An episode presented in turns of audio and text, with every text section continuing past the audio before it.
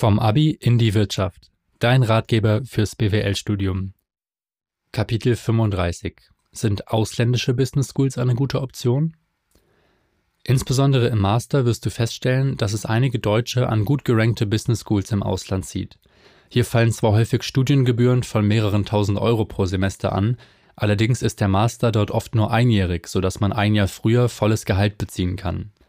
An einigen Business Schools ist der Anteil der Deutschen bei bis zu einem Drittel der Studierenden und deutsche Firmen machen teils sogar On-Campus-Recruiting in Städten wie Mailand oder Barcelona.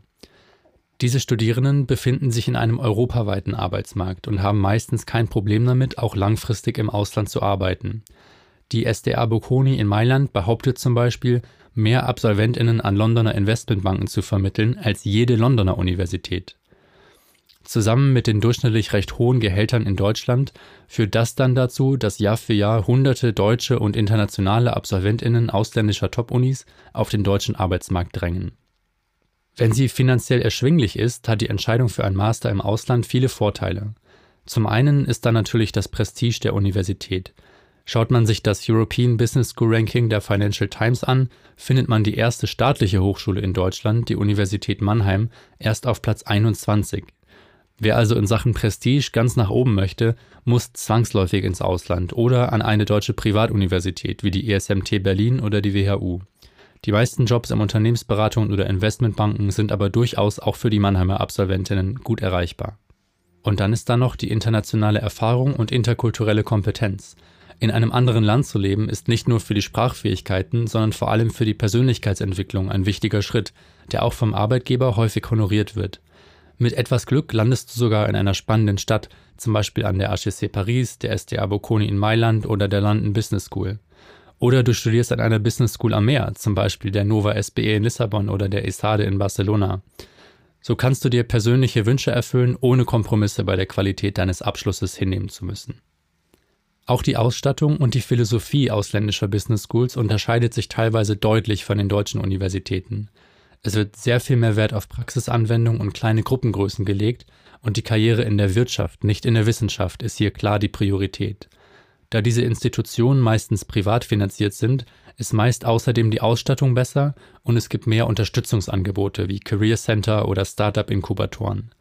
Oberflächlich betrachtet sind diese Business Schools von deutschen Privat-FHs gar nicht so weit entfernt, aber sie perfektionieren die Stärke der Fachhochschulen in einem sehr viel anspruchsvolleren und kompetitiveren Umfeld – eine Party School solltest du hier also besser nicht erwarten. Häufig sind die Aufgaben im Vergleich zu deutschen Universitäten zwar nicht unbedingt komplizierter, der erwartete Workload aber dafür sehr hoch. Und zuletzt können auch die Zulassungsbedingungen ein guter Grund sein. Über die Schwierigkeiten, mit einem FH-Bachelor an einen Unimaster zu kommen, hatte ich ja schon gesprochen. Solche Credit-Beschränkungen gibt es an ausländischen Business Schools tendenziell weniger, Außerdem ist hier die Auswahl so groß, dass man sich das für die eigene Qualifikation passende Programm freier aussuchen kann.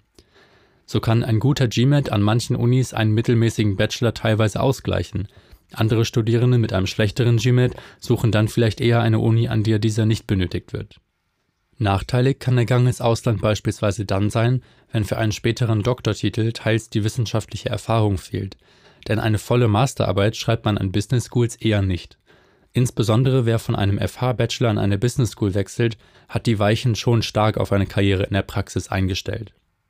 Außerdem studiert man in einer teilweise ziemlich privilegierten Blase und läuft so eher Gefahr, sich in dieser Scheinwelt zu verlieren. Zum Beispiel gibt es an Top-Unis, im Ausland, in Deutschland aber auch, einen gewissen Gruppendruck, eine möglichst prestigeträchtige Karriere anzustreben oder in Berichten über die eigene Arbeitsbelastung etwas zu übertreiben. Tatsächlich muss man aber nicht Bankerin, Beraterin oder Gründerin werden und 70 Stunden pro Woche arbeiten, um ein erfülltes Leben zu haben. Dieses ständige Wetteifern und Vergleichsdenken kann leicht zu einem großen Stress und Druck führen, der die mentale Gesundheit belasten kann. Wenn man dann auch noch alleine im Ausland lebt und kein ausreichendes Supportsystem vor Ort hat, muss die Psyche unbedingt im Auge behalten und gegebenenfalls gegengesteuert werden. Zu Erkrankungen, die durch Stress ausgelöst werden können, gehören zum Beispiel Bluthochdruck, Herz-Kreislauf-Erkrankungen, Schlafstörungen, Burnout, Depression, Asthma, Tinnitus und Rücken- bzw. Muskelerkrankungen. Diese Gefahr sollte dein ganzes Studium über ernst genommen werden und im Zweifel sollte deine mentale und körperliche Gesundheit dir wichtiger sein als dein Karrierefortschritt oder dein Bankkonto.